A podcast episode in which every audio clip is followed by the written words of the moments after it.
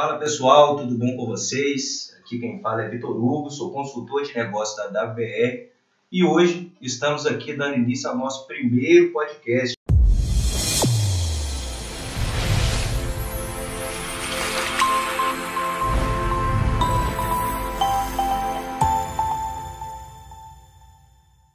Este é o nosso primeiro podcast. Estamos muito felizes em trazer esse conteúdo preparado com muito carinho para vocês.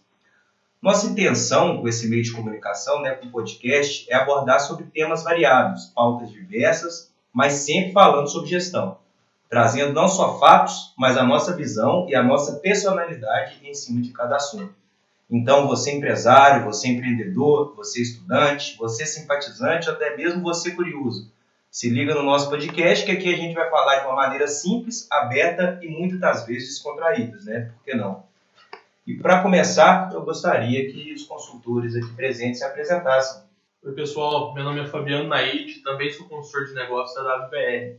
E aí, pessoal, meu nome é Luciano Záquia e também consultor de negócios da WBR Soluções Empresariais. E para começar o podcast de hoje, né, eu trouxe aqui algumas notícias para contextualizar mesmo sobre o tema, para a gente poder estar tá abordando aí na sequência.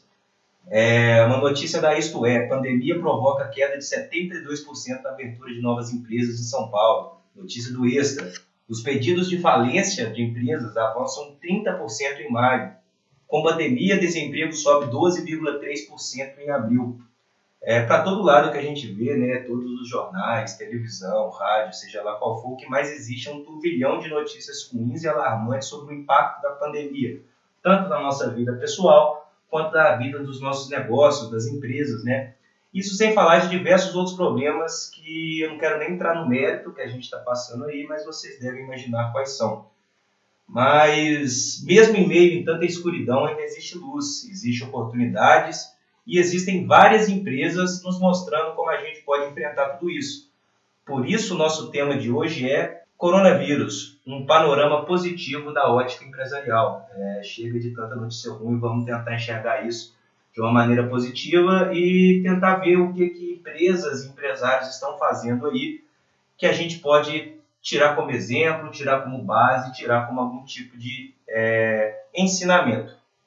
Então, para a gente começar a falar sobre esse tema, né, é, vamos ir no senso comum, cara. É, a gente tem aqui a prática do delivery, é uma coisa que está crescendo muito, várias empresas aí é, enxergando o delivery de uma nova maneira. Alguém aí tem algum exemplo, algum caso que possa contar sobre é, empresas se relacionando com, essa nova, com esse novo formato aí de delivery? O delivery ele vem agora né, com uma, uma estratégia de de até entrada no mercado de algumas empresas e de até aumento de vendas a partir de empresas que já tinham o delivery, mas que não trabalhavam tão bem nesse formato, né? E temos empresas né, é, familiares com, uma tradição muito grande em Lavras que nunca, é, em algum momento, tinham pensado em entrar nessa parte do delivery, mas né, com tudo que, que tem ocorrido aí e com a necessidade de entrar nesse ramo, né, decidiram entrar e até já adiantaram que mesmo depois a volta né, à normalidade na, na questão de atendimento presencial, né, elas já pontuaram que vão continuar assim com delivery. Então essa necessidade também formula novos negócios, formula novos modelos de negócio. Né, isso parte da, da necessidade de empresas que não tinham delivery no seu formato, no seu canal de vendas. Agora pegando empresas né, que, que já tinham o delivery, né, foi interessante de trabalharmos com essas empresas com estratégias para que elas aumentassem suas vendas no delivery, né, para compensar a falta de vendas no ponto físico. A gente brinca que o bolso é o órgão mais sensível do ser humano, né, e não é à toa. Para o empreendedor ainda isso é mais nítido, né, quando ele não tem uma disponibilidade de caixa ali para ele pagar fornecedor, para ele pagar funcionário, o empreendedor sofre. Como complemento, pessoal, ao que o Luciano falou, o sentimento que nós estamos tendo atualmente com as nossas análises é de uma revolução do mercado empresarial pós-pandemia, né? Seja da, da empresa, por parte da empresa, e seja por parte dos consumidores. Né? Então, algumas estratégias, estratégias baseadas em escutar os clientes né, dessas empresas, enxergar as necessidades desses, desses clientes, o que, que eles né, têm como percepção de valor, né, é, quais os produtos que eles têm preferência da, dessas empresas, formas de pagamento, se o tempo de entrega é fator decisivo ou não, né? E segmentar esse público a partir de bases de dados que a gente consegue gerar através de plataformas de vendas online, né, através de sistemas operacionais e traçar estratégias promocionais, né, que não necessariamente precisam ser estratégias de desconto, né? Estratégias promocionais não necessariamente é desconto, né, mas sim uma promoção do seu produto, uma promoção da sua marca, né, para que consiga alcançar uma alavancagem de vendas. E como alguns famosos do meio empresarial, alguns gurus estão falando é, na rede, é, o digital hoje não é mais uma plataforma e ele está virando uma cultura. Né? Então as empresas que estarão em jogo daqui para frente, ela precisa de ter essa diversificação de mercado. Ela pode ainda ter, lógico, o comércio físico, mas ela também tem que estar presente de alguma forma no mercado digital, para que ela não fique fora desse cenário. E muito se fala, né, várias lives aí, outros podcasts e assuntos que a gente vê falando sobre isso. É um termo que está sendo muito utilizado aí, é o novo normal, né? Como vai ser o novo normal das coisas. E acredito que, tanto pela fala do Luciano, quanto pela fala do Fabiano, a gente enxerga esse novo normal em duas óticas, né? É, as pessoas que já trabalhavam com delivery, é, tendo que dar uma relevância maior da estrutura organizacional, tratar o delivery de uma forma diferente, porque por um, por, por um tempo está sendo a única fonte de receita e ele está enxergando também que isso é uma fonte de receita talvez até melhor do que o, o ponto físico, o atendimento presencial. Então, as empresas que já trabalhavam com delivery estão enxergando que o novo normal é cada vez dar mais atenção, gastar mais tempo e, e traçar realmente mais estratégias para esse ponto.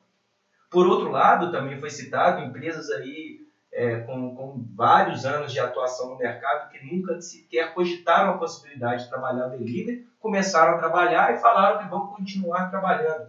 Eu ainda trago um terceiro exemplo. É, empresas que têm em seu core business, empresas que, que vendem produtos que de alguma forma não se encaixam tão bem com o delivery. Não porque o delivery não consegue entregar, mas por conta de hábito do consumidor. É, talvez o consumidor não tenha hábito de consumir certos produtos por delivery. Vamos dar um exemplo aí, uma, um, um estabelecimento que vende porções. É, a, o cenário do consumidor aqui em Lavras não está tão habituado a consumir porções por forma de delivery. O que a empresa fez? Ela reinventou o seu produto. Vamos ver quais matérias-primas a gente tem para fazer essa porção, vamos ver quais equipamentos a gente tem aqui é, na nossa cozinha e vamos produzir é, vamos, vamos reformular nosso produto para que ele se encaixe no delivery, se encaixe na, nas preferências que a população aqui de Labras tem, seja em forma de refeição, seja em forma de um lanche, de um hambúrguer, de alguma coisa que seja. Então a gente vê pessoas que estão melhorando seu delivery, pessoas que estão implementando seu delivery e até pessoas que estão mudando o seu produto para poder estar tá pegando também essas novas exigências aí, essas novas tendências do mercado consumidor. Né? Então esse nível de adaptabilidade, né, e a a velocidade que você busca essa, essa adaptabilidade é muito importante porque quem não tinha previsto né, que esse risco poderia vir a acontecer, e principalmente quem não tinha o delivery como uma forma de, de entrada de mercado ou de comunicação com seus clientes, agora está tendo que correr contra o tempo, né? Mas empresas que já estavam trabalhando saíram um pouco na frente, já tinham canais de vendas estruturados e precisaram se adaptar rápido e tiveram essa velocidade maior. Então, essa parte da, do gerenciamento de riscos e, a, e a, a, atuar forte nessa parte da adaptação, né, do adiantamento de riscos que podem vir a ocorrer, ajudou empresas que já pensavam nisso antes né, a passar é, por essa crise de uma maneira mais positiva, de uma maneira mais saudável, principalmente financeiramente. Né? Então, as pessoas né, que já tinham passado por crises anteriores, né, empreendedores que já tinham passado por crises anteriores, já tinham essa, essa consciência de que existem riscos e você precisa ter né, uma, uma um certo nível de adaptabilidade e também uma reserva de, de caixa é, interessante para esses momentos, conseguiram né, é, ter uma velocidade maior aí nas tomadas de decisões e sobrevivência financeira nesse momento. Muito importante essa questão que você falou, Luciano, é a questão desse planejamento, né? A antecipação do risco é, dentro de empresas é, empresas que são mais calejadas no mercado, vamos falar assim, que igual você citou, já passaram por momentos de turbulência e conseguiram sobreviver, hoje ela trabalha com a gestão de risco e com um plano de contingência muito bem estabelecido e elaborado, né? justamente para ela buscar sair na frente quando esses riscos ficam eminentes, né? quando eles estão é, acontecendo realmente. Como exemplo, Fabiano, temos até um case né, de sucesso que é o da Magazine Luiza, né, uma grande empresa, uma empresa que já estava na, na cabeça de muitas pessoas, né, mas foi uma, uma, uma empresa que hoje você fala assim, ó, é, eles foram muito rápidos, eles tiveram uma transformação digital muito rápida, mas na verdade, né, quando você começa a escutar o que a, a Luísa, né, a Luísa Trajano, que é a, a proprietária, é, fundadora da, do Magazine Luiza, que detém 70% das ações, ela explica que essa transformação digital, na verdade, ela começou há muito tempo atrás, né? Então, mesmo com uma resistência de parte dos acionistas, né, que não enxergavam na, nessa transformação digital uma fonte de investimentos interessante, ela segurou as pontas, investiu nessa, nessa evolução da transformação digital. Né? Ela cita que a Magazine Luiza tem inovação na veia, né? ela garantiu isso e hoje né, a velocidade de resposta da Magazine Luiza foi tão grande, tão superior à dos concorrentes, que em contrapartida da maioria das empresas hoje no Brasil e no mundo, né, o valor das ações da Magazine Luiza só estão valorizando. Né? Então, em contrapartida das, de outras empresas que estão com suas ações caindo, em queda, a Magazine Luiza só está subindo. Por quê? Ela tinha esse plano de riscos, né? ela previu que essa transformação digital ela seria necessária e conseguiu estar um passo é, né, bem longo à frente dos concorrentes e à frente até né, de todas as empresas que atuam no, nesse ramo que a Magazine Luiza está né, sendo pioneira. É, inclusive, falando ainda em Magazine Luiza, é, eles tiveram algumas percepções de mercado que eles citaram até em alguns artigos do Magazine Luiza mesmo, pelo Frederico, que é o CEO, né?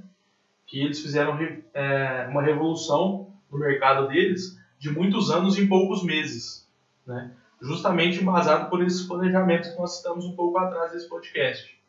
Exatamente, e até né, citado de que é, essa transformação em poucos meses só foi possível porque eles já estavam pensando há muito tempo atrás em relação a essa transformação digital. Ah, essa lembrança do Fabiano aí é bem interessante porque eles só conseguiram fazer em poucos meses porque eles já estavam prevendo que uma, em um momento eles iriam precisar ter essa evolução.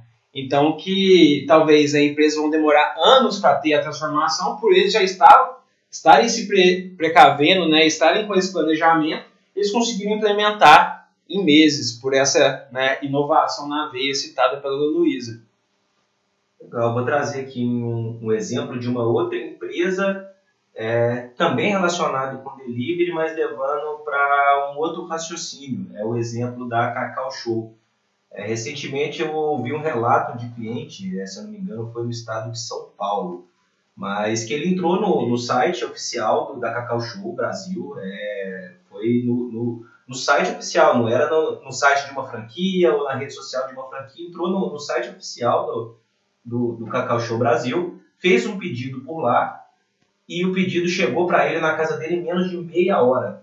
Ou seja, essa questão do delivery, a implementação do delivery sendo muito mais forte aí, por exemplo, nos franqueados é, da, da Cacau Show, a agilidade na cadeia de distribuição da empresa como um todo melhorou demais. Ou seja, pra, você pode imaginar, deve ter motoboy saindo de uma franqueada da Cacau Show o tempo inteiro. Ou seja, olha a agilidade e a velocidade que o pedido foi computado na Cacau Show Brasil, foi designado por uma franqueada mais perto, saiu da franqueada mais perto por delivery e chegou na casa do cliente em menos de meia hora. Ou seja, é, é uma ótica assim, que talvez a gente não vê tão escancarada assim, mas é muito bacana de perceber. É, é, menos de meia hora o produto sair de uma logística nacional da Cacau Show e passar disso para dentro da sua casa. Se a gente não tivesse essa, essa evolução tão grande desse, desse delivery, talvez isso não seria possível. Ou seja, é um benefício que os franqueados estão tendo, é um benefício que a Cacau Show está tendo, é um benefício que o consumidor está tendo. E como a gente falou um pouco atrás também, é, os consumidores que eram restritos aos comércios online, muitas das vezes era devido ao atendimento. Então é muito importante a inovação nesse atendimento, tratar o cliente com todo o respeito que ele teve na loja física, para justamente esse cliente ser um adepto do comércio online também, que é um, um comércio que está com tendência, né? E aí eu complemento é, com a questão da percepção de valor dos consumidores aos produtos que estão expostos em plataformas online e até mídias sociais das próprias empresas. De você ter uma transparência com os seus clientes da seguinte maneira: não fazer promoções de descontos voltadas para descontos, é, falando sobre metade do dobro. O cliente não é bobo, o cliente enxerga quais são as empresas que estão querendo maquiar, que estão querendo passar eles para trás e também enxerga as empresas que não fazem isso. Então, quando forem desenvolver estratégias promocionais, pensar na percepção de valor do cliente, pensar se você realmente está promovendo o seu produto para estar tá entregando ali para o seu cliente e não querer né, é, negligenciar né, ou pa tentar passar seu cliente para trás, porque no mundo globalizado, né, o cliente seu ele tem acesso aos seus concorrentes, ele tem acesso a informações em ferramentas de pesquisa. Então, tomar bastante cuidado nessa parte de né, realmente entregar valor para o seu cliente, de não deixar a proposta de valor do seu estabelecimento né, ser é, danificada por estratégias promocionais, é, de desespero que às vezes possa ter devido à, à falta de disponibilidade de caixa mas sim né, pensar sempre nesse relacionamento com o cliente como uma, um relacionamento de parceria. Você precisa do seu cliente e o seu cliente precisa de você. Então não tem por que você né, é, negligenciar ou vender algo para o seu cliente que não condiz com o que é realmente o seu produto ou que é realmente o seu serviço. Essa relação de parceria, essa relação de ganha-ganha, né, ela mesmo já disse, ambas as partes ganham e ambas as partes saem vencendo né? E nessa, nesse momento de crise aí, a empatia é muito importante até nos negócios. Ou seja, né, se você não utiliza do delivery, é, passe a utilizá-lo. É, se você já utilize, profissionalize isso, trate seu cliente com respeito, é, trate ele em sentido de parceria, como o Luciano acabou de falar. E se você, por algum acaso, não consegue enxergar uma maneira de levar o seu produto, o seu serviço por forma de delivery, reinvente o seu produto, reinvente seu modelo de negócio. O que a gente não pode fazer é ficar parando, ficar parado e, e, e chorando aí ao leite derramado. Vamos mudar de pauta aqui. Outra questão que eu acho que é muito discutida em vários canais de comunicação aí e que a gente também consegue trazer para a realidade de praticamente todas as empresas é a questão do home office. O que, que vocês têm a dizer sobre isso? É, hoje o home office foi uma saída que os empresários encontraram para não parar suas operações. Né? Então ela está sendo bem praticada por várias empresas de todos os tamanhos, ou seja, seja a pequena empresa, a média empresa ou a grande empresa. Muitas empresas têm trago alguns resultados muito bons. Né? É, algumas empresas já falam até em manter esse trabalho home office em alguns é, departamentos, por um bom tempo. Dentro disso aí tem uma notícia que eu vi no G1, que o home office pode chegar a 22,7% das ocupações nacionais. Caso isso aconteça, o Brasil vai se tornar o segundo maior país na América Latina em número de trabalho por home office. É realmente é uma coisa que eu acho que vai extrapolar períodos de isolamento social e que vai ser uma prática aí que vai ser continuar usando em algumas empresas em alguns setores, né? mas pode seguimento. Sim, é muito importante é, a questão da eficiência. Eu vi algumas entrevistas de alguns CEOs de empresas grandes que eles conseguiram um nível de eficiência muito maior. Por quê? Isso está atrelado a várias coisas. Primeiro, a pessoa está no conforto da sua própria casa, então ela não tem que viver aquela rotina estressante de trânsito, né? Principalmente em grandes centros, que às vezes ela passa boa parte do dia ali enfrentando o trânsito, o metrô, né? Então ela trabalha mais calma, então ela consegue uma eficiência muito maior. É, e por isso eu acredito que algumas empresas de grande porte já anunciaram esse trabalho home office pós-quarentena. Uma delas até a XP Investimentos, né, Fabiano? Né, do CEO Guilherme Benchimol, uma empresa brasileira totalmente focada em inovação, né, e já adiantou que cogita seriamente, né, é, pendurar essa questão da, da, do, do trabalho né, à distância, no home office, durante a, a continuidade dos trabalhos pós-pandemia. E isso tem sido é, ambiente de pesquisas, né? E algumas pesquisas apontam que até a produtividade mesmo dos funcionários tem aumentado com o trabalho no home office, né? A pessoa se sente mais à vontade. E para a empresa, a empresa que, que é a, a contratante dos funcionários, né? Os custos vão lá embaixo. Então você tem ali né, um setor imobiliário que em algumas cidades, principalmente, você tem valores de aluguéis muito altos você tem custos como energia elétrica, água, internet, né? custos fixos que, estão, que são elevados né, por manter esses ambientes de trabalho presenciais. Então, a princípio, né, um panorama dessas pesquisas é que as duas partes saem ganhando, tanto o funcionário quanto a empresa. A empresa reduz os seus custos fixos e os funcionários têm maior produtividade, são próximos à, à sua família, né, algo que em, em grandes centros é, acaba prejudicando o relacionamento familiar né, em, em, cidades como São Paulo, Rio de Janeiro, Belo Horizonte, onde você tem tempo de transição né, de, da sua casa para o ambiente de trabalho muito alto, né, você às vezes demora mais tempo no, no caminho do trabalho do que propriamente no tempo que você tem para estar junto com a sua família, isso é algo que realmente estimula a pessoa a ter maior produtividade, a entregar coisas a mais para a empresa, a bater metas, né, a se sentir valorizado pela empresa. Então está sendo um ambiente de estudo né, de muitos pesquisadores eu acredito que essas pesquisas aí vão tendenciar a mostrar como favorável esse ambiente de trabalho home office. Essa questão ela resume bem né, o, nosso, o nosso tema, um, uma ótica positiva aí sobre tudo isso. Positivo tanto para o funcionário quanto para a empresa, né? Um está trabalhando mais feliz e o outro está gastando menos dinheiro. Então é um ganha-ganha interessante que está sendo abordado. Um fato curioso, já que vocês falaram sobre custos, é, eu vi algumas matérias de empresas que irão adotar o rodízio de home office.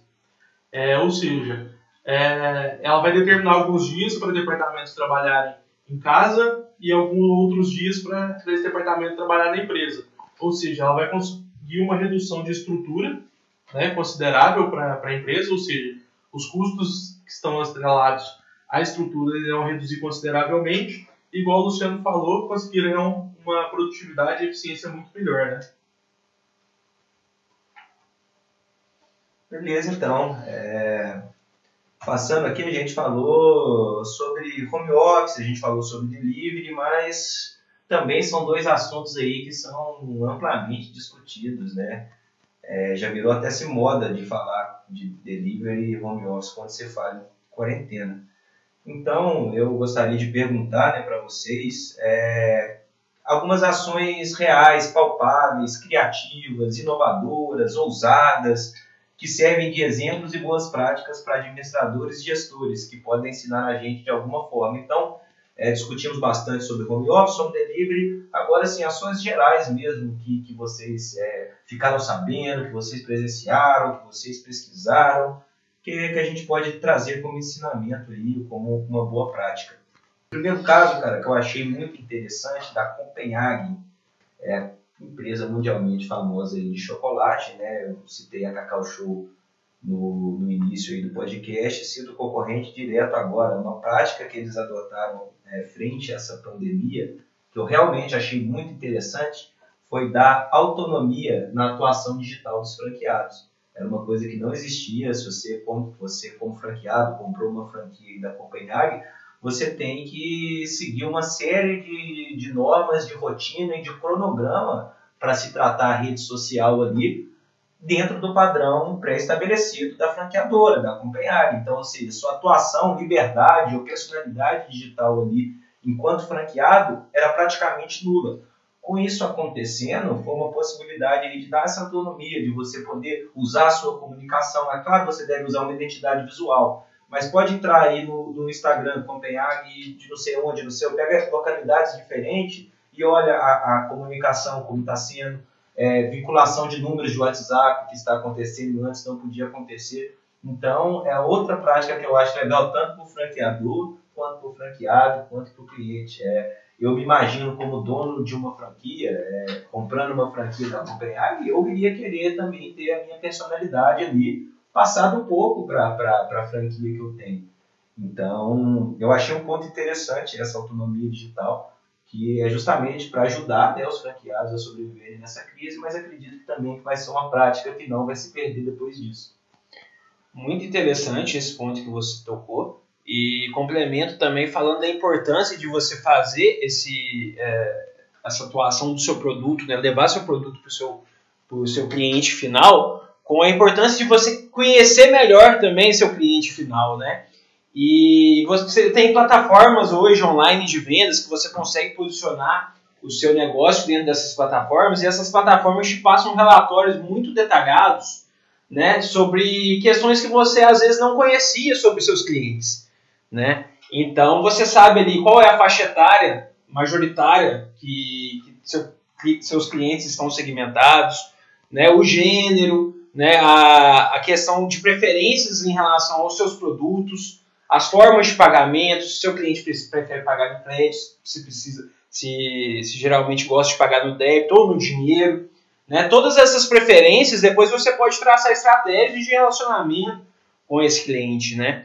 É, além disso também, você consegue enxergar né, qual que é a, o seu ticket médio. Né?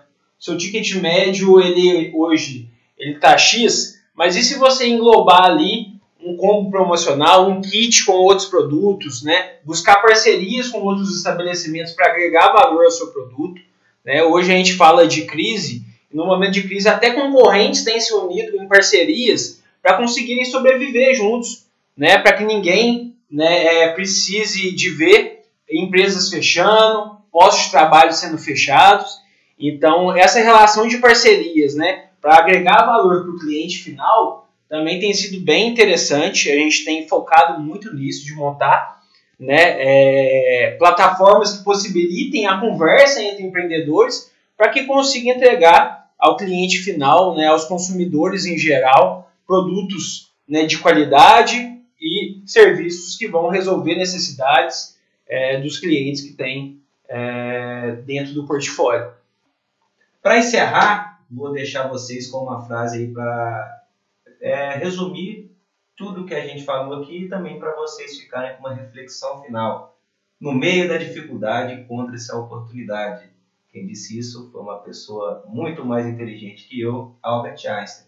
É isso aí, galera. Fiquem com Deus. Um grande abraço. Espero que tenham gostado e até a próxima.